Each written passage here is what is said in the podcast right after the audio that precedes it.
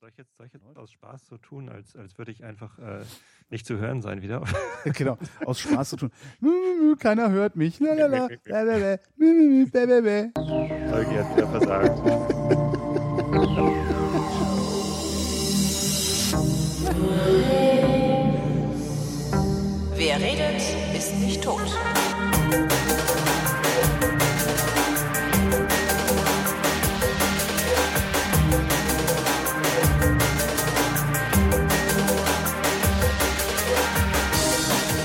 Ich bin Holger Klein und ich rede mit Tobi Bayer, denn hier ist der fünfte Realitätsabgleich. Hallo Tobi. Moin Holgi. Was hat deine Realität denn so ergeben? Meine Realität hat ergeben, dass ich jetzt schon gerade wieder Moin gesagt habe, nur um dich zu verwirren. Nee, das hat nicht geklappt, weil ich glaube, weil ich dir eben eine Mail geschickt habe, wo ich schon Moin reingeschrieben habe. Und wenn das einmal irgendwo steht, dann komme ich klar, bilde ich mir ein. Sehr gut. Meine Realität, äh, ich habe heute einen total äh, spannenden Link bekommen auf ähm, auf äh, Dings hier, wie heißt das Fratzenbuch? Facebook. Und ähm, da ging es um das Thema Ertrinken. Hast du das klickst, gesehen? Du klickst auf Facebook-Links, die dir geschickt werden, da klicke ich ja schon nicht mehr drauf, ne? Weil ich, immer, ja, es kommen dann immer irgendwelche Links fliegen so rum, auch über Twitter oder sowas, die führen einen dann zu Facebook und da muss man dann angemeldet sein, um die Sachen lesen zu können, die da stehen. Ja, aber man ist doch immer angemeldet. Bei nee, ich, ich ja nicht. Ich benutze das ja nicht. Also das ist ja, ich vergesse ja sogar immer meine Eigenwerbung über Facebook zu routen. ja. Nee, äh, tatsächlich, ich benutze Facebook und ähm, wenn da einer meiner Kumpels einen Link teilt äh, und das sieht interessant aus, dann klicke ich da drauf. Aha. Also in, in Facebook sogar. Ja gut, wenn ich in Facebook bin, was, was ich, also wenn ich mal in Facebook bin, dann mache ich das auch. Aber hm. ja. Passiert äh, zumindest oh. ging es um das Thema Ertrinken. Da flog kürzlich was durchs Netz, wo einer erklärt hat, woran man erkennt, dass jemand ertrinkt. Ne? Der fuchtelt genau, nämlich nicht. Genau. Der, der, der Artikel heißt uh, Drowning does not look like drowning mhm. und ist von so einem äh, Schwimmlehrer, glaube ich. Keine Ahnung, ehrlich gesagt. Und äh, das war sehr äh, bewegend, den zu lesen. Und zwar geht es darum, dass unsere äh, Wahrnehmung davon, äh, wie wir glauben, dass Ertrinkende aussehen, durch das Fernsehen so krass, also durch Filme im Wesentlichen so, so krass verändert ist, also so, so verfälscht ist, dass wir tatsächlich ertrinkende Menschen einfach nicht erkennen. Hm. Im Film sieht es ja immer so aus, wenn jemand ertrinkt, dass der wild am Strampeln ist und genau. dann der steht, Kopf unter Wasser geht und steht so wieder hochkämpft und so. Bis zur Brust steht er im Wasser und winkt mit den Armen und schreit Hilfe, Hilfe. Er schreit laut und zappelt genau. laut und so weiter und so fort. Und das stimmt alles gar nicht. Also wenn jemand wirklich ertrinkt, dann äh, zappelt er eben nicht. Und äh, der, der Kopf ist auch nicht notwendigerweise unter Wasser. Also wenn er unter Wasser ist, dann ertrinkt er noch schneller. Aber ähm, tatsächlich sieht es eher so aus, dass der Kopf irgendwie nach oben gereckt ist und der Mund geöffnet ist und die Atmung ist irgendwie flach. Und wenn er sich bewegt, dann, dann sieht es mehr so aus, als würde er eine unsichtbare Leiter hochklettern, langsam. Die Person ist dann meistens schon ziemlich geschwächt und unter Schock. Und ähm, also zappeln tut sie auf jeden Fall nicht. Ja. Finde ich ganz äh, bewegend, ehrlich gesagt, weil ja. ähm, ich habe ja Kinder und wenn ich mir vorstelle, dass die irgendwie ertrinken, dann geht's mir halt irgendwie also gleich den Rücken runter. Bei Kindern ist dann, wenn die aufhören zu kreischen, ne, dann sterben sie. Also, genau, ansonsten. Ja, sonst, ja, klar, wenn die sich da irgendwie so lange, so, direkt mal ein bisschen Panik verbreiten. Sobald jedes Kind aufhört zu kreischen. Nee, aber wenn du, wenn du irgendwie am Strand sitzt, so langsam rumkrähen und du kannst die Stimme identifizieren, ist es wahrscheinlich egal, ne? Alles gut. Aber das ist immer so. Wenn Kinder still werden, dann machen sie irgendwas Schlimmes. Entweder sterben oder Unfug. Sterben oder Unfug. Damit nee, wenn, hätten wir schon mal den Titel dieser Sendung. Sterben oder Unfug. Nee, äh, wenn Kinder äh, meinetwegen äh, in ihrem Zimmer sind und man hört sie nicht mehr, dann muss man immer mal hingehen und gucken. Ob sie nicht vielleicht das Knutschen angefangen haben, meinst du? Nee, knutschen soweit ist es noch nicht, aber so mit, mit Filzstiften die Tapete anmalen. Dabei sind sie immer sehr leise. Ah ja. Oder, oder andere, andere Sachen, die, die sie nicht so gerne tun sollen. Habt ihr euch denn eigentlich schon eine Strategie überlegt für dann, wenn die Pubertät losgeht und äh, die Kinder knutschen wollen? Also ja. weil Eltern neigen dann ja zu, also Väter sind ja immer ein bisschen entspannter, aber Mütter neigen dann ja dazu, ständig die Tür aufzureißen und zu fragen, ob man irgendwie Kekse will oder Limo. Ja, nee, ähm, ähm, ich bin da überhaupt nicht entspannt. Ähm, meine Strategie ist eigentlich Baseballkeule. Also wenn, wenn meine Mädels hier Jungs anschleppen, äh, von denen ich irgendwie annehme, dass sie meinen Töchtern an die Wäsche wollen, dann zeige ich denen als erstes meine Baseballkeule mhm. und sage ihnen, dass ich sie benutzen kann. so. Ja, aber warum dürfen denn, warum dürfen denn Jungs deinen Mädels nicht an die Wäsche? Du bist doch auch irgendwann mal eines Mannes Tochter an die Wäsche gegangen. Ansonsten hättest du keine Mädels, denen die Jungs an die Wäsche gehen können wollten. Und ich frage mich heute noch, äh, warum äh, mir ihr Vater keine runtergehauen hat. Ja. ja, das, das. Solltest du vielleicht den Vater fragen. Gibt's den noch? Ist er noch, äh, lebt er noch? Ja, ja, der lebt noch. Ich frage ihn mal. Das wäre doch eigentlich interessant. Warum, warum haben Sie eigentlich damals, was haben Sie eigentlich, was, was hast du eigentlich gedacht, als wir uns das erste Mal gesehen haben? Da hat er gedacht, was für ein Honk wahrscheinlich. Ja. Von einer Ex-Freundin von mir, die Eltern, äh, die sind glaube ich beide mittlerweile verstorben. Die haben mal, da, das war irgendwie, da habe ich irgendwie, weißt du, so, you never get a second chance to make a first impression. Mhm. Und wir hatten irgendwie so ein, so, so eine Phase, wo wir Kaffee gesoffen haben, wie die Blöden und sowas. Und äh, irgendwie, weiß nicht, habe ich geklingelt, äh, sie macht die Tür auf und ich sage, ich brauche dringend eine Kanne Kaffee. und wenn du auch welchen willst, kannst du ja auch noch welchen kochen. Und das hat irgendwie der Vater oder die Mutter in den falschen Hals gekriegt und dann haben die, dann haben die wirklich den ganzen Tag rumgestresst irgendwie und haben sich darüber aufgeregt, was ich für ein asozialer wäre, der da irgendwie da so aufschlägt und dann so Sprüche klopft und so. Die haben mich nie leiden gekonnt. Zweieinhalb Jahre war ich mit der zusammen. Oha. Und die Eltern fanden mich immer scheiße. Dabei war das einfach nur ein Scherz. Also der auch als solcher möglicherweise zu identifizieren gewesen wäre, wenn wir früher drüber gesprochen hätten. Hm. nee, mein Schwiegervater, ähm, der lebt noch und der akzeptiert mich auch äh, mittlerweile. Und ähm, das, das war aber auch schwierig, weil ich ja studiert habe. Also noch schlimmer, ich habe ja sogar einen, einen Doktortitel noch gemacht. Und er ist halt so der Handwerker vor dem Herrn und äh, will äh, jegliche Fähigkeit durch äh, praktische Erfahrung belegt sehen. Ne? Und wenn der jemand theoretisches Wissen hat, dann interessiert er sich einen Scheißdreck dafür. Äh, er, er will halt, dass die Leute wissen, was sie tun, indem sie zeigen, dass sie es getan haben und nicht indem sie Bücher gelesen haben. Also was gegen, für ein gegen, Doktor bist denn du? Ich habe äh, Informatik studiert. Ich bin Doktor der Naturwissenschaften. Doktor Rernat? Ja. Das ist ja ein Ding. In, in was hast du denn promoviert? Wie war denn dein Thema? Ähm, äh, persönliches digitales Identitätsmanagement. Persönliches digitales Identitätsmanagement. Genau. Interessanterweise haben Freunde von mir, ich glaube, das gehört dazu, Freunde von mir haben ein Ding programmiert, also die haben es einfach gemacht, anstatt darüber zu promovieren. ähm, das Ding heißt PIDDER. Hast du das schon mal gesehen? PIDDER? P-I-D-D-E-R. Nee. Das ist so ein, es ist immer, immer so, also es, es, es, es bedient sich natürlich nicht so toll wie Facebook, aber im Prinzip ist es sowas wie Facebook in sicher. Ja. Also es, es macht Identitätsmanagement und äh, es macht Kommunikationsmanagement, das alles äh, wohl, wenn ich das richtig verstanden habe, und ein, ein Bekannter von mir, der sich mit sowas auskennt, hat da auch mal drauf geguckt, das alles sehr, sehr gut verschlüsselt. Also okay. musst du dir mal angucken. Pidder.de oder com, weiß ich jetzt gar nicht genau. Oh, Aber es ist so prinzipiell eine sehr geile Idee, weil du kannst halt irgendwie äh, so deine ganze Kommunikation dadurch routen und ähm, kannst dann eben auch mal als Tobi unterwegs sein, mal als Steffen und mal als Heike oder sowas und hast äh, ja. zu jeder deiner Identitäten ähm, dann auch so, so, eine, so eine Brieftasche, wo alle möglichen Ausweiskarten drin sind mit Passwörtern und und und und und, sodass du deine Identität auch wirklich immer konsistent im Griff hast, weil das Problem ist ja immer, wir melden uns irgendwo an und äh, vergessen, welches Geburtsdatum wir eingetragen haben. Ne? Wenn wir uns an das Geschlecht erinnern können. Genau. Wie, ja, das ist spannend. Das? Also das, das werde ich mir auf jeden Fall angucken, weil ich es äh, immer noch interessant finde. Und ähm, ich habe angefangen mit der mir, Doktorarbeit. Ich könnte mir sogar, ich könnte mir sogar vorstellen, dass das für, für, für euch bei Xing interessant ist. Ja, da klar. irgendwie so ein Netz im Netz, also so eine, so eine Hochsicherheitsarea irgendwie vielleicht einzurichten oder so. Ja.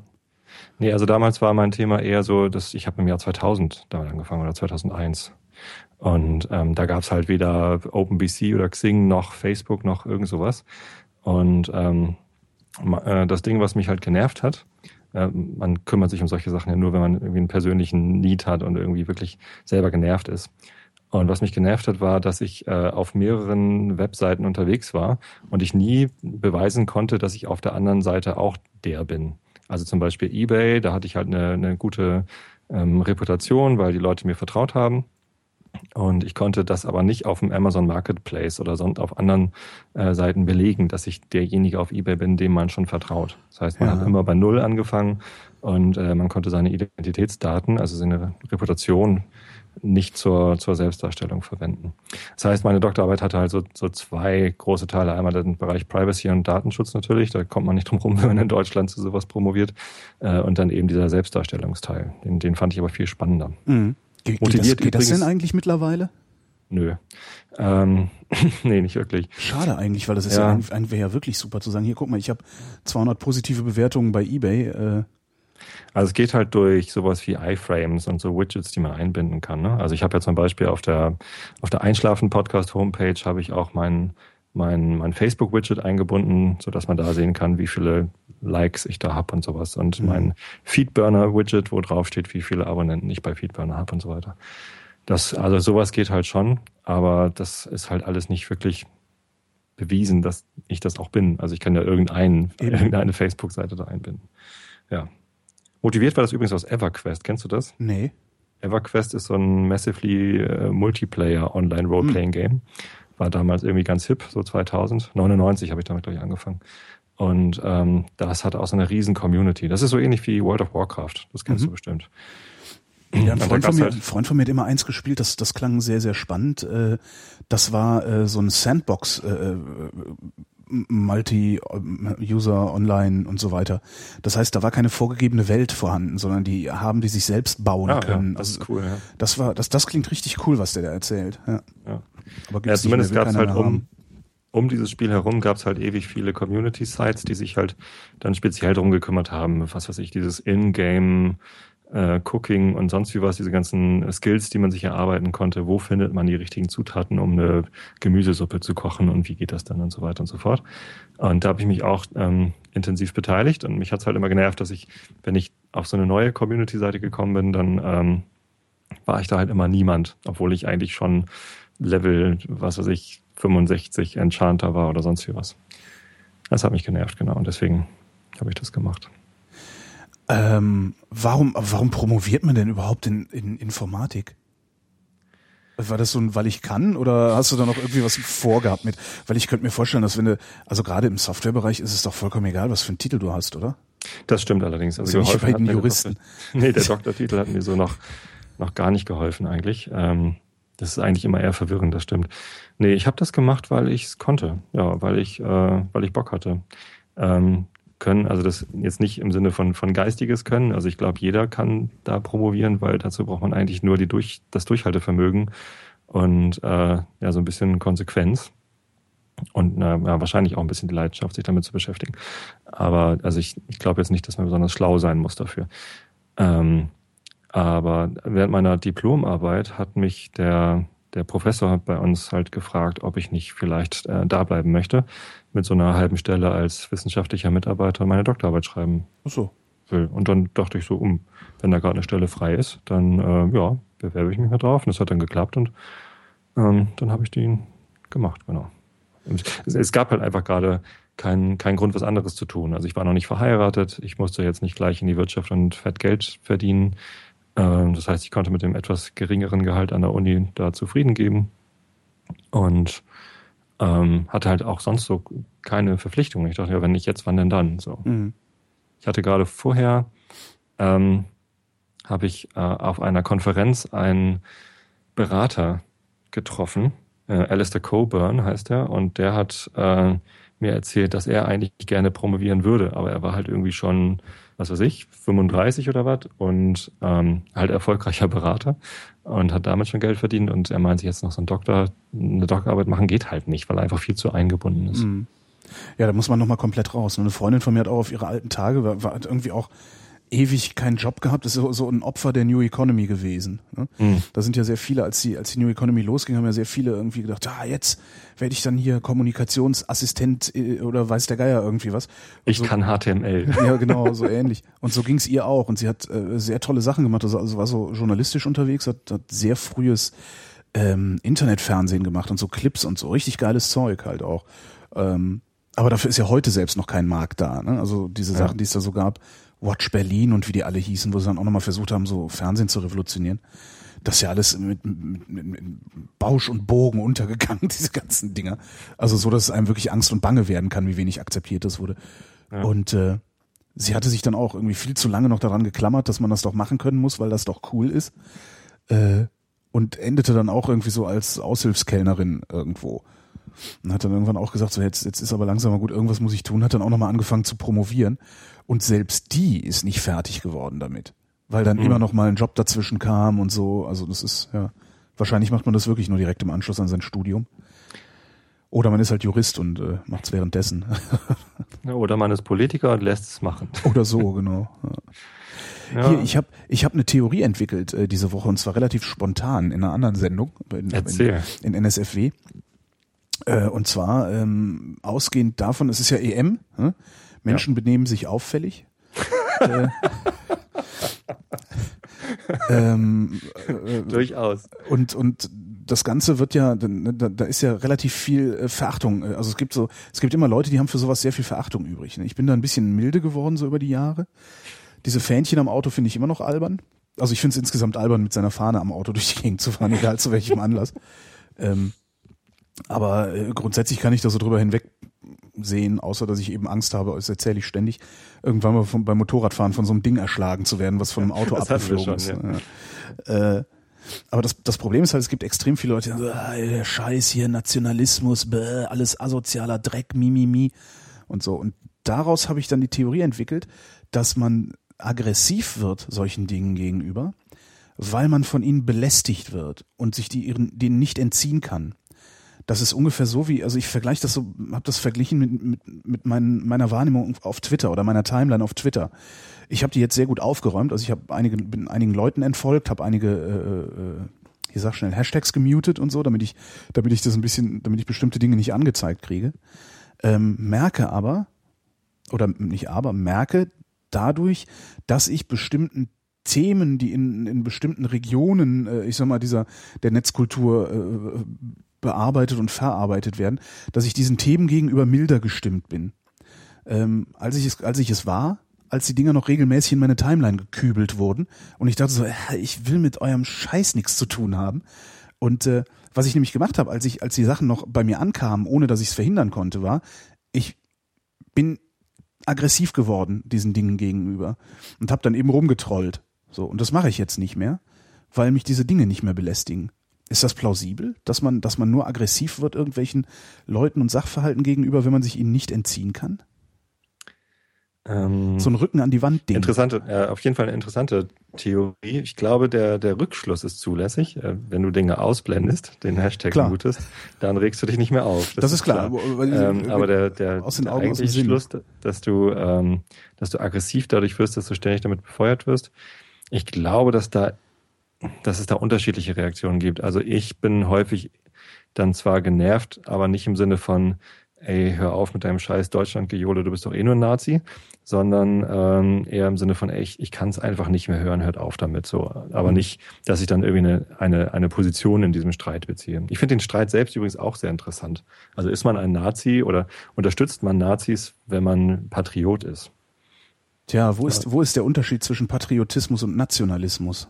Na, der wird ja, ähm, der wird ja dargestellt von vielen Medien und, und Politikern, die sagen, guter Patriotismus ist, wenn man die Deutschlandfahne in den Himmel reckt und äh, Deutschland anfeuert, aber ähm, immer noch äh, quasi andere Nationen ähm, auch ähm, respektiert, also den, den Respekt bewahrt und quasi weltoffen bleibt und so weiter und so fort und mit anderen gemeinsam feiern kann. Und Nazis äh, stellen halt Deutschland äh, beziehungsweise ihr eigenes Land über alle anderen. Und äh, ja, aber das mache ich ja auch. Während, also das mache ja sogar ich, wenn ich ein Deutschlandspiel sehe. Also sogar ich fange dann an, irgendwie herablassend über die gegnerische Mannschaft zu reden. und, und ich bin wirklich kein großer Fußballfan oder sowas. Also ich springe nicht schreiend auf, wenn die Deutschen ein Tor geschossen haben, aber ich sitze trotzdem da und so, ja, hör doch auf zu heulen, du blöder Holländer. Weißt du, wenn da irgendwie einer eine Schwalbe macht oder sonst ja, was. Das sage ich aber auch über die Deutschen. Also da, da mache ich nicht so Unterschiede. Nee, ich, äh, ich habe mich damit tatsächlich auch ein bisschen beschäftigt und ich habe da immer noch keinen Schluss zu. Also ich glaube, ich vor vor sechs Jahren, als hier in Deutschland die Weltmeisterschaft war, da hatten wir auch Fähnchen am Auto, weil es halt irgendwie geil war, dass alle das hatten. Ich fand das irgendwie schick dass wir dieses, äh, dieses äh, Turnier bei uns im Land hatten und dass das ganze Land geschmückt und, und, und ausgeflippt war. Ich hatte 2006 ein Deutschland-Fähnchen an meinem italienischen Motorroller. Das fand ich Understatement. Nicht schlecht, ne? nicht schlecht. Hui, und das mit den Italienern. Genau. ja, wer hat das ahnen noch dieser, dieser, dieser Aufkleber lieber Dritter als Petze. Das fand ich geil. Stimmt. Nein, aber was du, also das, das natürlich aus den Augen, aus dem Sinn ist klar, ne? Also äh, ja. beispielsweise, was gibt's denn, also sowas wie äh, weiß ich nicht, was fällt mir denn da ein? Flausch, ja. ähm, was, was so auf Twitter rumgeht. Äh, ich ja. empfinde das, ich empfinde das wirklich, also das, das ist insgesamt was, wo ich, was ich, ich finde das sehr fragwürdig. Äh, ich halte das für oberflächliches Geheuchel. Ähm, also es kommt mir so vor wie, also das, was, das, was äh, unter Flausch subsumiert zu werden scheint, muss ich ja sagen, ist ja immer eine Frage, wie es aussieht. Das, was da subsumiert zu werden scheint, würde, wenn man sich Aug in Aug gegenüber sitzt, als Heuchelei identifiziert werden. Das, das ist so ein bisschen das Problem, was ich damit habe. Und ich habe mich damit da wirklich fürchterlich drüber aufgeregt immer, weil das immer wieder in meiner Timeline ankam. Und ich dachte so, boah, Leute, ey, äh, das ist oberflächlich, kalt, und äh, nicht echt und meh, meh, meh, ne? Und hab, hab dann eben irgendwie Gegendruck erzeugt. Und was ich aber mittlerweile habe, wo ich das so gut gefiltert habe, das, das, das kommt noch irgendwie trotzdem noch zwei, dreimal die Woche kommt bei mir irgendein Flausch in der Timeline an. Jetzt sowieso, ne? Wer das jetzt ja, hört, wird ja. mich jetzt eh trollen. ähm, aber es ist tatsächlich mittlerweile so, dass ich, äh, dadurch, dass ich mich dem einfach entziehen kann, nicht mehr so aggressiv darauf reagiere. Und das fand ich eine sehr, sehr faszinierende Beobachtung eigentlich. Aber hast du vorher aggressiv darauf reagiert, weil das so viel war oder weil es so verlogen ist? Äh, vermutlich, weil es so viel war. Also ich habe mich erstmal überhaupt nur äh, damit überhaupt hm. ein bisschen intensiver beschäftigt, weil es so viel war. Ne? Also ich habe zuerst, als, als das aufkam mit dem Flausch, ich weiß ehrlich gesagt gar nicht, wo es herkam, aber es irgendwie vor, vor ein paar Monaten ja erst kam, kam das irgendwie beim, kam das bei mir an. Mhm. Wahrscheinlich bin ich Hinterwäldler und hier in Karkensdorf gibt es einfach weniger Flausch. Hinter, hinter Twittersdorf. Wolken-Twittersheim. Genau. ähm, da habe ich zuerst gedacht, oh, das ist, das, das ist so ähnlich wie jetzt mit, mit, den, mit den Ponys, wobei das habe ich ja noch viel später erst geschnallt. Das wäre das zweite Thema, wo ich, äh, ja. Und, und ähm, äh, fand das auch dann ziemlich schnell albern. Aber also ich habe es nicht ausgeblendet. Mein, mein Twitter-Client kann sowas auch gar nicht, glaube ich, ausblenden auf Hashtags oder so, weiß ich gar nicht. Und ähm, ja, es ist viel, aber ähm, durch die Menge werde ich nicht aggressiv drauf, sondern es, ich finde es halt noch belangloser, als ich es am Anfang schon belanglos fand. Verstehe. Auch das ist auch eine Haltung. Aber die einzunehmen gelingt mir nicht. Also es ist dann auch einfach so, dass ich, es ist einige, einige Leute, die da, die da rumflauschen und rumponieren, kenne ich halt und denke mir, Kinders, ihr seid erwachsen.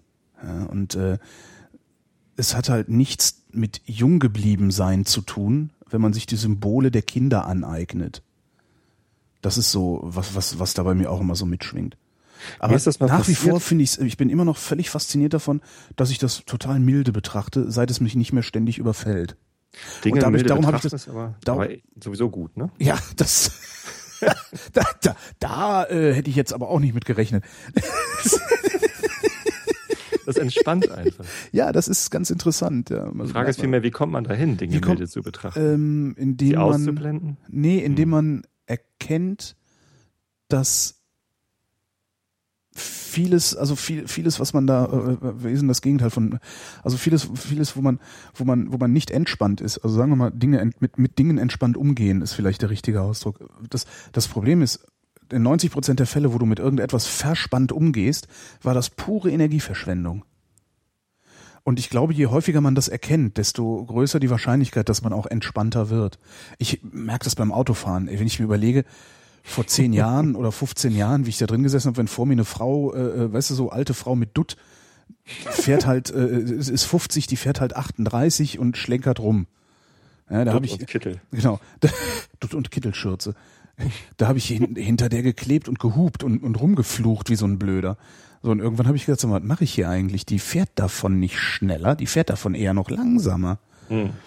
Ähm, ja, und entsprechend fahre ich jetzt Auto. Also ist halt egal. Manchmal amüsiere ich mich natürlich, wenn jemand vor mir schlimm fährt. Äh, also eigentlich habe ich, ich, ich überführe meine Aggression zunehmend in Amüsement und Spott. Das ist, äh, ja. Ich hatte das Thema so zufällig gerade heute Mittag mit, ähm, mit meiner Tochter.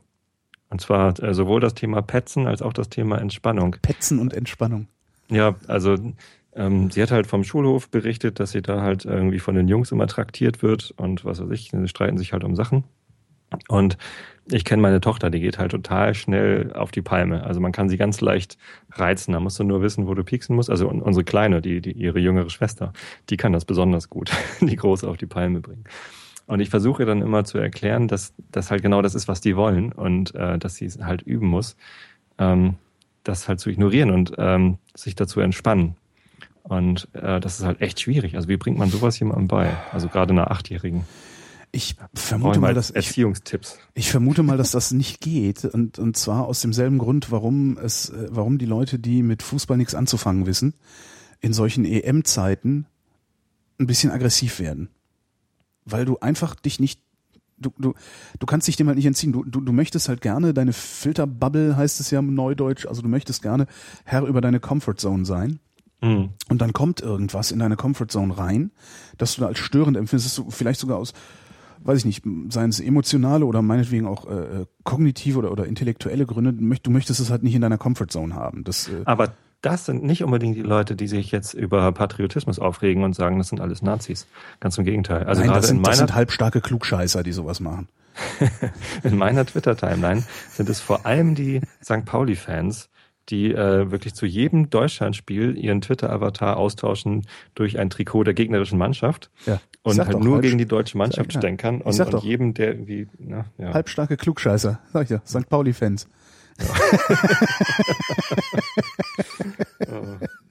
Ja es ist halt, es ist halt wirklich so ein, so, ein, so, ein, so, ein, so ein mehrschichtiges Problem. Also vieles, was man so, also vieles, was so an öffentlicher Äußerung, gerade gerade in so, so Kurznachrichtendiensten wie Twitter oder Facebook oder sowas zu lesen ist, da ist unglaublich viel halbstarkes Gepose dabei.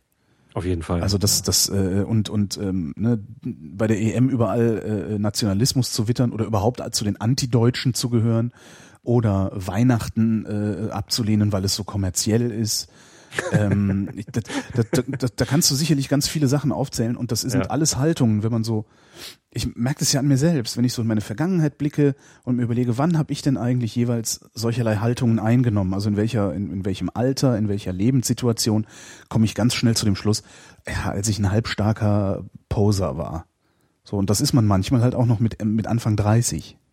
Und die regen sich ja auch am schnellsten auf, ne? Die haben dann irgendwie Hormone und so einen Scheiß. So, so Pubertätshormone. Ja, und kriegen halt nicht ihren Willen, wie deine Tochter. Ja, genau. ja und das ist halt so, ne? Ich, ich habe halt keinen Bock auf Fußball und überall ist Fußball. Ich kriege also nicht meinen Willen, also was mache ich? Ich spule mich in irgendeiner Form auf. Hm. Und Glück, wenn, wenn du Glück hast, wenn du Glück hast, bist du, bist du, äh, bist du ein bisschen extravertiert ähm, und lässt es raus und, und, und machst halt Witze und pöbelst vielleicht ein bisschen rum oder sowas. Schlimm ist, wenn du dann irgendwie introvertierter Typ bist, der zieht das rein. Ne? Mhm. Und irgendwann verlierst du darüber dann auch den Glauben an die Menschheit. Und dann äh, bist du therapiepflichtig. Ah, ja, es kann gut passieren, ja.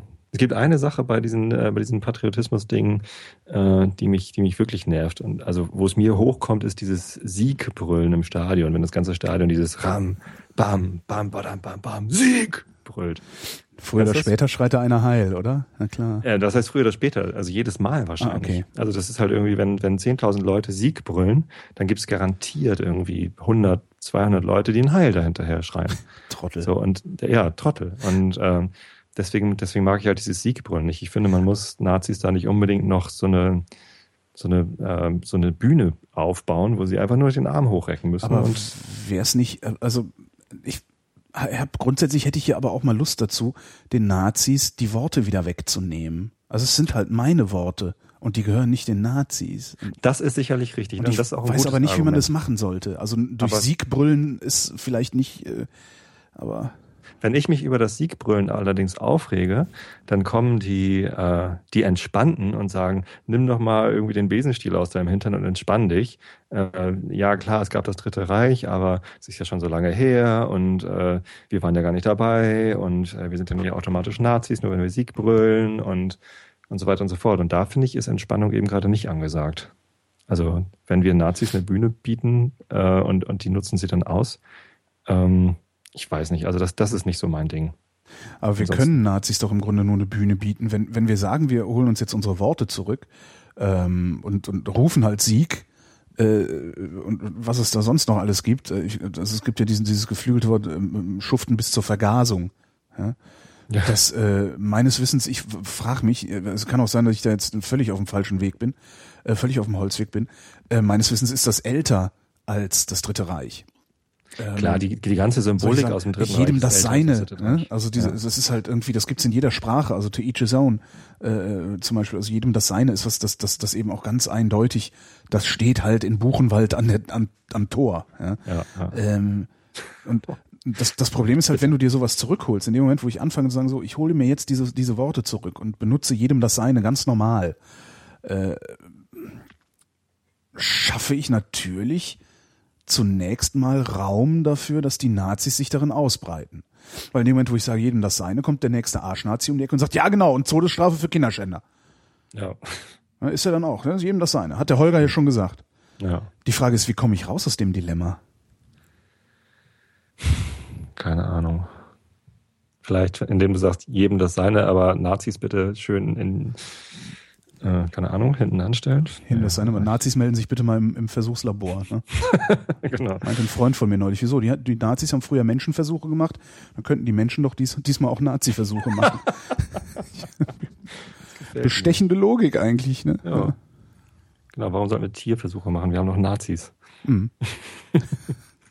Kann man mal ausprobieren, ob das stimmt, was alles in den Büchern steht. Ne? Was machen Sie da? Ja, wir äh, nichts, nichts. Ja. Ja, ich weiß auch nicht. Keine Ja, Ahnung, aber wie, wie ja, man da wieder rauskommt. Wie bringt man seinem Kind Entspannung bei? Ja, Yoga. genau. Neulich twitterte irgendwer, ihr Kiffen. wisst, ihr wisst schon, neulich twitterte irgendwer, ihr wisst schon, dass eure Yoga-Lehrerinnen so tief entspannt sind, weil sie alle mehr Geld verdienen als ihr. Strike, dachte ich.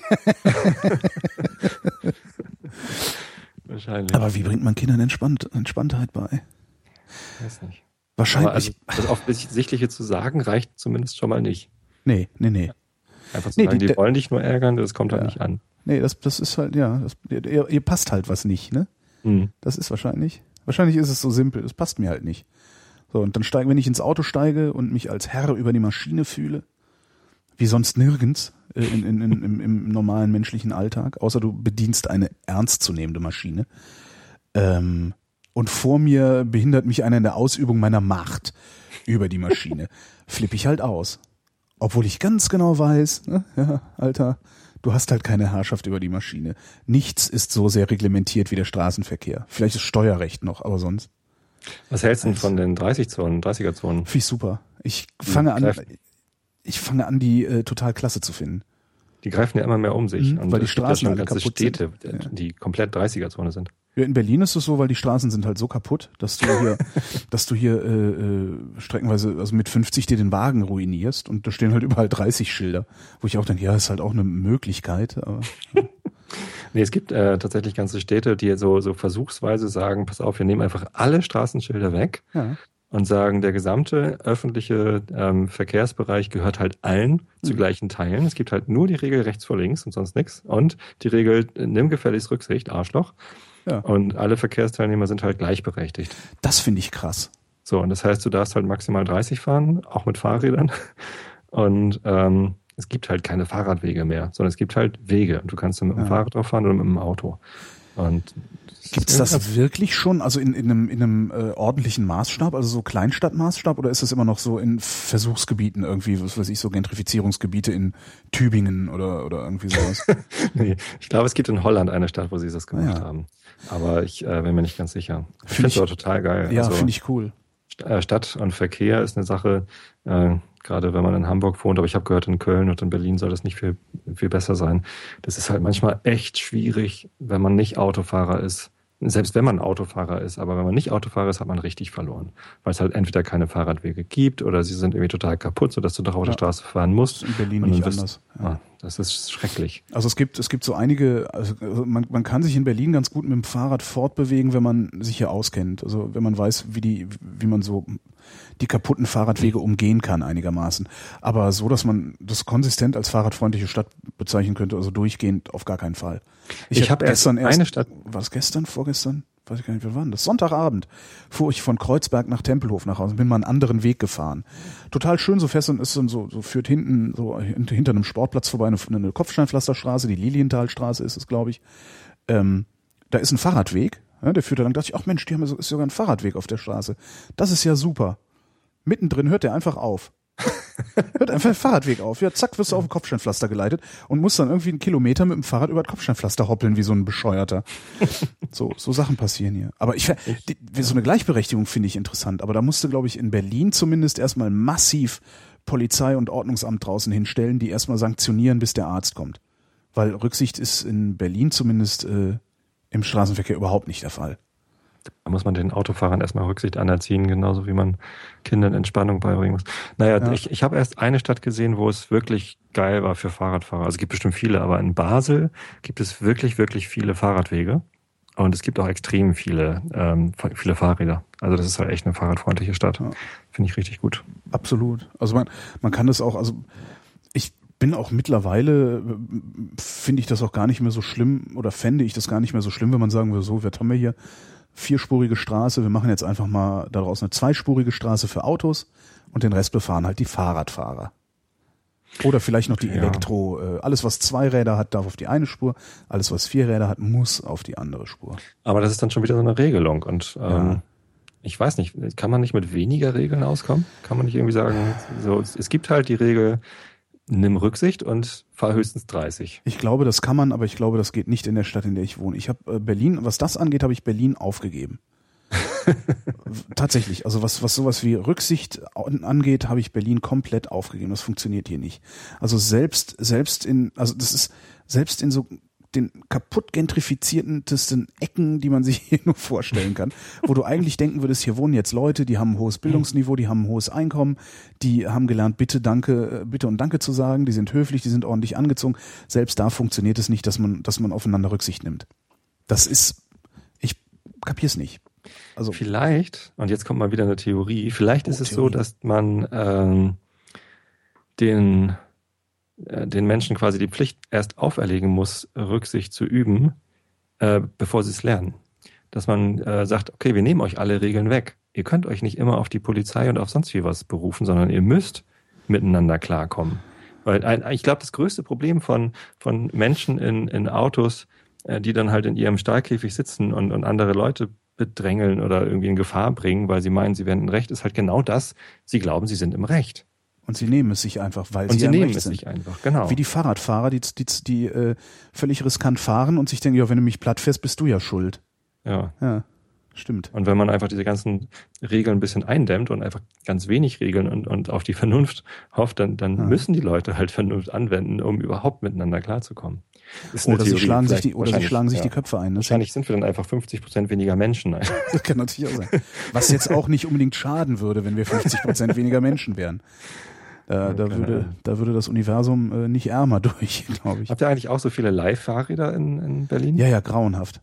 Grauenhaft? Ja, weil die ganzen Leute, die mit diesen Leihfahrrädern unterwegs sind, das sind halt dann immer irgendwelche äh, komischen Touristengruppen, die ganze Fahrradwege so schwarmartig, also wie so ein, so, die, die verklumpen die Fahrradwege, denke ich immer. Also sobald, sobald so eine Touristenhorde auf Fahrrädern dir entgegenkommt, äh, kannst du im Grunde absteigen erstmal und schieben, weil die kriegen das nicht geregelt bei uns. Okay. Grauenhaft. Also Hamburg ist auch voll damit. Äh, es gibt das Stadtrat von mhm. der Stadt gesponsert und ähm, das ist geil, weil du kannst halt eine halbe Stunde kostenlos damit fahren und erst danach kostet es Geld. Auch das ist cool. Das heißt, alle fahren damit. Also die Straßen sind echt gepflastert mit den Dingern. Ähm, aber also das einzige Problem, was ich da wahrnehme, ist, die haben halt alle keinen Helm auf. Also ja, ähm, ich fahre halt gerne Fahrrad mit Helm, nicht weil ich so schlecht Fahrrad fahre, sondern weil alle anderen so schlecht Auto fahren. Und äh, ich einfach äh, Sorge habe, dass ich da umgenietet werde. Aber in Hamburg habe ich meinen Helm halt auch nicht dabei und ich nutze das regelmäßig, dass ich irgendwie, wenn ich, was weiß ich, aus dem Büro irgendwo anders schnell hin muss oder mittags irgendwo essen gehen will, was halt nicht gleich um die Ecke ist, dann nehme ich mir halt ein Fahrrad. Wir haben direkt bei uns vor dem Büro äh, so eine Station. Ähm, da, da gibt es ja auch so eine App für ein Android oder für iPhone wahrscheinlich auch, wo man einfach eine Nummer eingibt und zack losfahren kann. Und ähm, ich, ich genieße das. Aber das, also ich finde ich finde die Live-Fahrräder total klasse. Und ich habe auch in Hamburg ehrlich gesagt wenig Touristen gesehen, die da irgendwas verstopfen würden oder so. Aha. Aber wie gesagt, man hat halt dann nicht unbedingt einen Helm dabei. Ja, aber das, das, das, wie gesagt, das macht mir nichts. Ich fahre ohne Helm. Das ist mir, das ist mir zu. Also ich, nee, das ist mir, ist mir zu blöd. Dann noch einen Helm auf dem Fahrrad mitschlemmen. Nee sehe ich, nicht, sehe ich nicht ein. Das ist, das ist mir echt zu blöd. Ich finde, ich, ich fahre Fahrrad, weil es eben gerade so eine beiläufig, so ein beiläufiges Fortbewegungsmittel auch ist. Ich spring da mal schnell drauf und fahre mal rüber Brötchen holen oder so. Ähm, und, und dann auch noch einen Helm mitnehmen, als würde ich Motorrad fahren. Da, da würde ich lieber Fahrradfahren einstellen, glaube ich. Ja, ein Fahrradhelm ist ja viel leichter als Ja, ein aber Motorradhelm. trotzdem habe ich ihn dabei. Dann habe ich das Ding wieder am Hals. Ich mag halt nicht was am Hals haben. Mhm. Also, weißt du, ich möchte einfach aufs Fahrrad springen und hepp und alles ist okay. Und ich mache mir da auch jetzt tatsächlich nicht allzu große Sorgen. Ich fahre sehr langsam Fahrrad. Das heißt, äh, ich, ich habe meine, dadurch, dass ich seit, seit 20 Jahren Motorrad fahre, äh, habe ich sowieso einen Blick immer ganz woanders. Also ich, ich denke immer für mein, mein also für so ein so, ein- so ein Radius von 50 Metern irgendwie, in, der in meinem Blickfeld sich befindet, äh, für die denke ich alle nochmal separat mit. Habe ich immer so Ja, bisschen genau. Also darum geht's mir auch gar nicht. Also ich glaube auch, Aber- dass ich genügend äh, Erfahrung habe im Fahrradfahren, dass ich äh, nicht unbedingt da äh, selbst mein Leben gefährde. Aber ähm, das wissen die anderen ja nicht. Ja, richtig. Aber das ist, da, da ist, das, das, da bin ich, das Risiko bin ich bereit einzugehen, einfach aus Gründen des Komforts.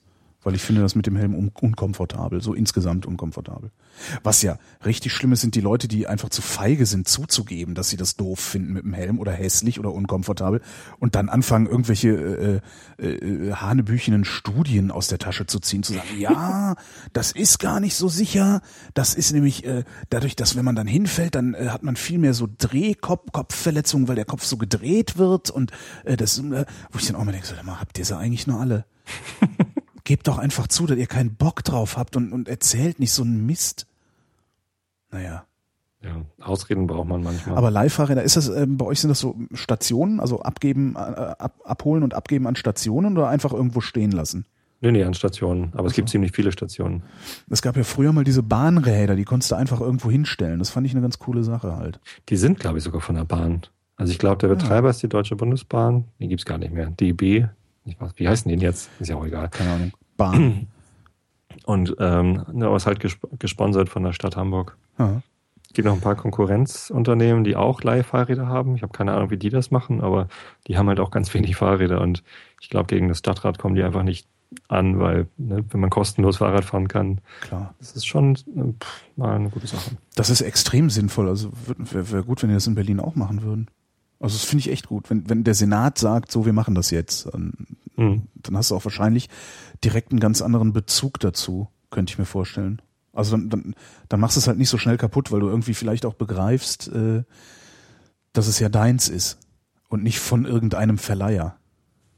Das frage ich mich auch ehrlich gesagt, warum die Fahrräder vom Stadtrat alle immer so gut in Schuss sind. Also das, was am häufigsten kaputt ist, ist die Klingel. Mhm. Die haben halt äh, so, eine, so, eine, so eine Metallklinge, wo so ein kleiner Gumminippel dran ist, den man schnalzen muss. Ja. Und dieser Gumminippel ist immer abgeschnalzt. Keine Ahnung, wie sie, wie sie das hinkriegen. Das heißt, wenn ich mir ein Fahrrad ausleihe, dann probiere ich als erstes die Klingel und wenn sie geht, dann nehme ich's. Aber ansonsten sind die immer gut in Schuss. Hm. Schöne Sache. Die Kostet, sich, kostet ich, das denn irgendwie einen Mitgliedsbeitrag oder sowas? Nein, man muss sich anmelden. Das kostet dann irgendwie, ich weiß nicht, ich habe mich vor drei Jahren da angemeldet. Also ich glaube, man muss 10 Euro auf so ein Konto einzahlen und das kannst du dann abfahren. Mhm. Aber es kostet halt erst ab der 31. Minute und dann irgendwie, keine Ahnung, was so 10 Cent pro Minute oder. Nee, billiger. Wahrscheinlich billiger, ja. Ich war letztens irgendwie zwei Stunden unterwegs und musste 2 Euro zahlen oder so. Oder 1,50. Und 30 Minuten reicht ja in der Regel sogar für alles, was man so macht, ne? Genau, das war dann eine Situation, da bin ich irgendwo hingefahren und wollte da Mittag essen äh, und da gab es halt keine Station. Da habe ich es halt irgendwie vor dem Restaurant abgeschlossen und äh, habe es dann erst nach dem Essen wieder zurückgebracht. So. Und Aber geklaut also werden die Dinger wahrscheinlich auch nicht, oder? Gibt's da viel Diebstähle? Dafür sind sie erstens, glaube ich, nicht geil genug. Ich weiß es Ja. nicht, ehrlich gesagt. Aber ich würde es nicht klauen. Ich würde dann lieber ein anderes klauen. Und zweitens sind die doch ziemlich gut gesichert. Also diese, das sind so lange Bolzen, die halt durch die Speichen gesteckt werden an den Stationen. Und wenn du losfährst, kannst du halt mit genau so einem Bolzen das Fahrrad sichern. Mhm. Und also die Schlösser sind, glaube ich, ganz gut. Es ist ja immer so eine Abwägung zwischen Qualität des Schlosses und Qualität des Fahrrads, ob man jetzt ein Fahrrad klaut oder nicht. Ja. Glaube ich. Bilde ich mir mal ein. Und um zur 30-Zone zurück oder zum 30-Fahren zurückzukommen, was, was ich so toll finde, das habe ich kürzlich erst festgestellt. Wenn ich 30 fahre, habe ich viel mehr Gelegenheit, mir die Umgebung anzugucken. Und das finde ich eigentlich ganz hübsch. Mal, mal so links und rechts zu gucken, mal gucken, wie die Häuser aussehen, was haben die da im Vorgarten stehen. Solche Dinge halt. Und äh, das siehst du, wenn du 50 fährst, nicht. Weil dann bist du so schnell, dass es gefährlich wird, wenn du mal den Blick äh, ein bisschen schweifen lässt. Naja, wenn 50 erlaubt ist, dann fährst du ja 70 meistens. Nee, ich ja nicht. Ich bin ja, ich bin ja ein Langweiler. Also Du hältst dich an die Regeln? Ich halte mich an die Regeln, weil ähm, ich äh, auch, also selbst wenn ich es unsinnig finde, äh, also man, klar, ich bin auch schon mal geblitzt worden, weil ich es nicht gemerkt habe. äh, dass ich hätte langsamer fahren sollen, aber immer wenn ich weiß, dass irgendwo ein Tempolimit ist, halte ich mich weitestgehend daran, weil mir mein Geld zu schade ist. Also ich sehe nicht ein für so eine Eselei, ja, halbstarke Pose eben wieder. Ja, ich kann besser beurteilen, ob hier 50 gefahren werden muss oder ob nicht. Das ist ja die Pose, die dahinter steht, wenn man 70 fährt. Ja. Äh, und für diese alberne Pose dann hinterher Geld zu bezahlen, nee, ohne mich. Das sehe ich echt Ja, nicht ich ein. Das ist mir meine Kohle zu schade für. Weil so viel schneller komme ich ja noch nicht an, nur, nur gestresster. Genau. Und ich habe jetzt hier so eine, so eine, es gibt so zwei Möglichkeiten zur Arbeit, also zum Sender zu fahren. Das eine ist halt über die Autobahn und das andere quer durch die Stadt, beziehungsweise so über, über die, durch die Vorstadt und so ein paar Vororte. Und da ist nach 22 Uhr die gesamte Strecke ist Tempo 30. Und ich finde es mittlerweile angenehm, nach der Sendung nicht über die Autobahn nach Hause zu fahren, sondern einfach ganz gemütlich im dritten Gang äh, bei fast grüner Welle diese Tempo 30 Strecke durchzutuckern. Cool. Das ist irgendwie sehr entspannend. Ja. Und seitdem denke ich auch, ja, mach doch Tempo 30 überall, mir doch egal. Wie gesagt, ich freue mich auf meinen Schwedenurlaub, wenn wir wieder mit 70 über die Landstraße eiern können, stundenlang. Das ist, das ist klasse. Weil da Was- gibt's ja auch genug zu gucken. Man muss sich aber echt dran gewöhnen, oder? Also das, das, dieses, nicht immer dieses Zucken im Fuß zu haben, finde ich. Ich hätte ja gerne ein Auto mit Tempomat. Ah, geil, ja. Ein bin wieder beim Tem- Thema Auto. Tempomat und äh, äh, Automatikgetriebe, bitte. Und Panoramadach. Mir würde schon der Tempomat reichen. Panoramadach ist natürlich geil. Ja. Aber, naja. Es gibt so einen Fiat Panda, der hat so ein Glas-Panoramadach, den hätte ich gern. Fiat Panda. Ja, ich stehe auf einen Fiat Panda. Äh, Finde ich gut. Ein Kumpel von mir hatte einen, der, der war sehr alt und schon so ein bisschen schrottig.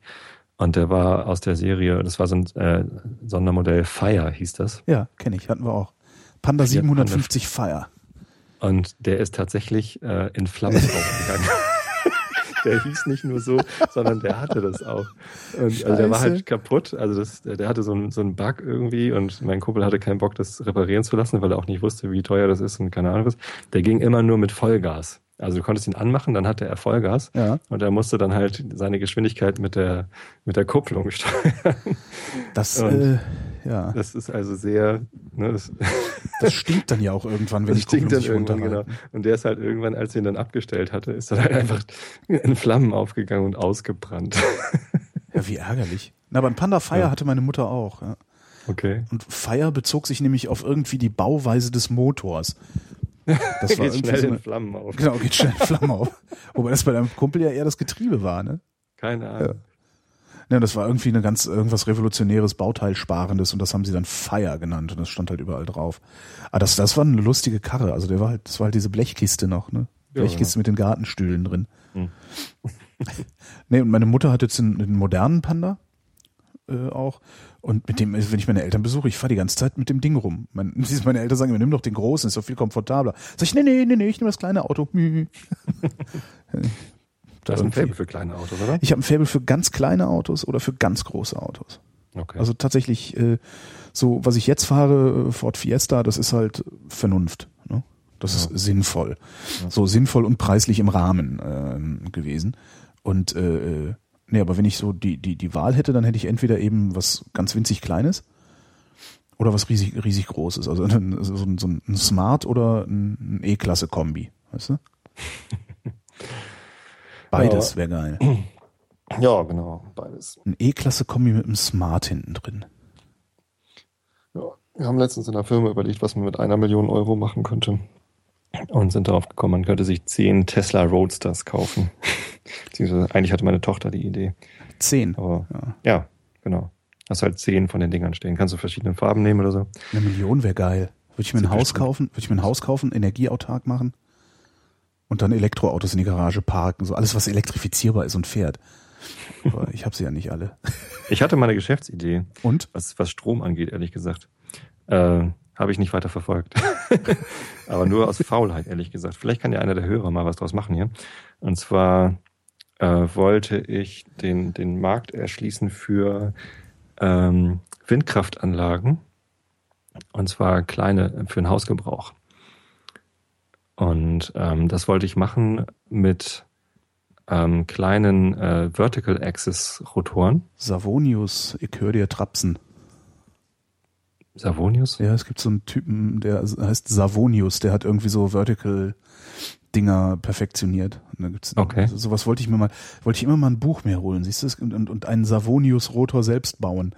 Ähm, Ja, genau. Und ich, ich wollte die eben auch selbst bauen und ich glaube, dass die, wenn man, wenn man da Schrott für nimmt, dann äh, kann das relativ kostengünstig sein. Und das einzige Problem ist ja quasi die Energielagerung. Ich war letztes Jahr im Krankenhaus, habe mir meine Mandeln rausnehmen lassen und neben mir lag ein äh, sehr netter Kerle, der hat gearbeitet für eine Firma. Ich habe leider sogar, ich habe seinen Namen und den Namen der Firma vergessen.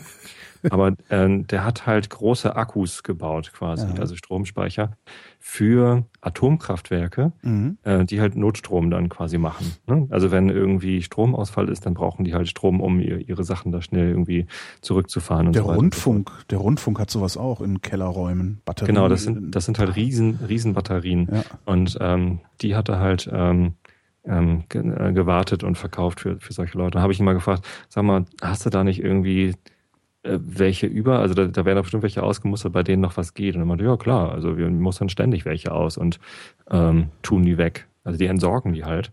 Und ich fände das geil, wenn man sowas nimmt und dann irgendwie eine Lichtmaschine von einem alten Golf oder was und oder, oder ein richtiges Auto und ähm, dann baust du halt irgendwas oben drauf, was sich dreht. Ich meine, vor jedem scheiß Kiosk steht so ein Vertical Access Ding, wo halt geöffnet drauf steht und es dreht sich im Wind. Stimmt. Die, die sind natürlich äh, sehr ineffektiv. Aber, naja, aber mit kleinen Dynamo dran, dann kommt halt wieder, äh, kommt halt kleiner Strom daraus. Genau. Ja, kleine Fische stinken auch. Ne? und was man nehmen könnte, wären irgendwie so alte alte Fässer, diese, diese Plastikfässer, die man Mhm. einfach irgendwie aufschneidet und aufdreht Ja. und dann oben auf so eine Lichtmaschine draufsteckt. Und dann schließt du da, was weiß ich, deine Gartenbeleuchtung oder eine, eine, eine Wasserpumpe für den Garten oder irgendwas an, was halt irgendwie erstmal unkritisch ist und vertickst die Dinger für, ich glaube, man kann sowas bauen für, für unter 500 Euro oder so.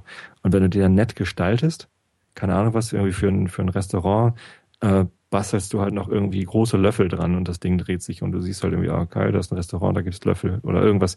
Und ähm, baust es im Wesentlichen aus Schrott und aus Tonnen. Dann ist es günstig zu bauen, sieht vielleicht witzig aus und dann kommt es, weiß nicht, verstellt sich denn schon so ein richtiges Windrad in den Garten? Das sieht scheiße aus und Ja. weiß ich nicht. Aber wenn du oben auf dem Dach so ein Ding hast, was sich dreht, irgendwie halt vertikal, nicht horizontal, dann sieht es wahrscheinlich eher nach Kunst oder Schmuck oder sonst wie was aus. Na und vor allen Dingen, wenn ich diese diese Rotoren, also das sind so so ja wie du sagtest aufgeschnittenes verdrehtes Fass, was dann irgendwie so ein drei oder vierflügeliges äh, Ding ist. Ähm, wenn ich das richtig verstanden habe, sind die sturmsicher, weil die sich immer schneller drehen und irgendwann, wenn der Wind zu schnell wird, ähm, verhält sich dieser Rotor wie ein Zylinder, um den der überschüssige Wind einfach drumrum strömt, ohne irgendwie großartig was kaputt zu machen. Mhm. So hatte ich das mal verstanden und das fand ich gerade das Faszinierende daran. Aber vielleicht habe ich es auch missverstanden, weil ist mit Strom, das verstehe ich ja ständig miss. Was ich ja übrigens gerne noch machen wollte, ist, ähm, habe ich mir neulich wieder gedacht, ich habe an meinem Fahrrad ist vorne so ein Nabendynamo dran. Mhm. Der läuft halt immer mit und macht halt eigentlich immer Strom. Ja. Aber ich benutze den ja nur, wenn es dunkel ist. Und eigentlich müsste ich doch den Strom, den der Nabendynamo liefert, irgendwie zwischendurch abzapfen können, um äh, irgendwie eine kleine Batterie noch aufzuladen, die ich dann Dein hinterher iPhone wieder aufzuladen. weiß ich nicht, ob das reicht. Ich weiß ja gar nicht, was aus einem Namen Dynamo rauskommt. Aber wo du sagst, das, da gucke ich mal, das muss ich mir mal zusammen recherchieren. Das wäre doch geil, wenn es fürs, fürs Fahrrad so einen Adapter gibt, wo du vorne einfach dein iPhone Ja. drauf steckst. Und während du fährst, äh, kannst du halt Musik hören, telefonieren, Genau. Freisprech Navi, und aufladen. Grill, Navi. Fondue, Grill. Fondue. Grill-App. Genau. Nee, also ich, ich habe jetzt wirklich keine Ahnung, was da, was da für Ströme so rausfallen aus so einem Nabendynamo. Ähm, es ist mit Sicherheit ziemlich, also weiß ich nicht, mit Sicherheit sehr wenig, weil, weil, weil du hast dann ja irgendwie auch nur so LED, womit du dann rumleuchtest. Aber weiß ich nicht. Und wenn es reicht, irgendwie eine so eine Double-A-Batterie voll zu machen, wenn du 20 Kilometer fährst oder so, ja, dann ist sie halt voll. Ja, stimmt eigentlich. Muss ich mal irgendwie was basteln. Warum gibt's das noch nicht? Keine Ahnung. Hausaufgabe für die nächste Sendung. Genau. Du entspannst deine Tochter und ich bastle etwas, womit ich aus meinem Nabendynamo, ich weiß noch nicht mal, ob mein Fahrrad noch da ist, habe ich mal hinters Haus gestellt. Da wird in der Regel mehr geklaut als vorm Haus, was irgendwie auch ein Mhm. bisschen komisch ist. Ja. Ich habe sogar eine, eine Domain registriert für diese Geschäftsenergie mit den äh, Geschäftsidee mit den mit den Tonnen. Echt, wie heißt die? Äh, Tonnenenergie.de. da ist halt nichts. Es ist halt eins mehr als Sonnenenergie. Tonnen, äh, eins mehr als Sonnenenergie. Oh Gott. Ja. Du bist Vertriebler. Nee, eben nicht. das merkt man mir immer wieder an, dass ich von Marketing keine Ahnung habe. Tobi, wir sprechen uns nächste Woche wieder und ändern die Sendungszeit, die Sendezeit. Ja. Ähm, ab sofort gibt's den Realitätsabgleich immer zu einer humaneren Uhrzeit, nämlich um halb zwölf. Oder worauf hatten wir uns gar nicht? Halb zwölf, ne? Äh, Viertel vor zwölf war, glaube ich, die letzte Idee. Viertel vor Oder zwölf? halb zwölf? War Halb 11.30 zwölf Uhr? gut. Wann immer du wach bist, ehrlich. Ja, Eigentlich. nee, 11.30 Uhr ist gut. Da habe ich meinen ersten Kaffee getrunken und äh, bin noch nicht so aggressiv. Das ist gut. Dann bist du entspannt. Da bin, genau, ja da bin ich entspannt. Da kann sich deine Tochter dann noch ein bisschen was von abgucken. Ja, Achso, warte mal, ich hatte ja live on tape heute vor. Da muss ich jetzt meine Jingle-Maschine wieder einschalten. mach das mal. So, jetzt pass auf. Äh, vielen Dank, Tobi. Vielen Dank, Holgi. Und danke für die Aufmerksamkeit.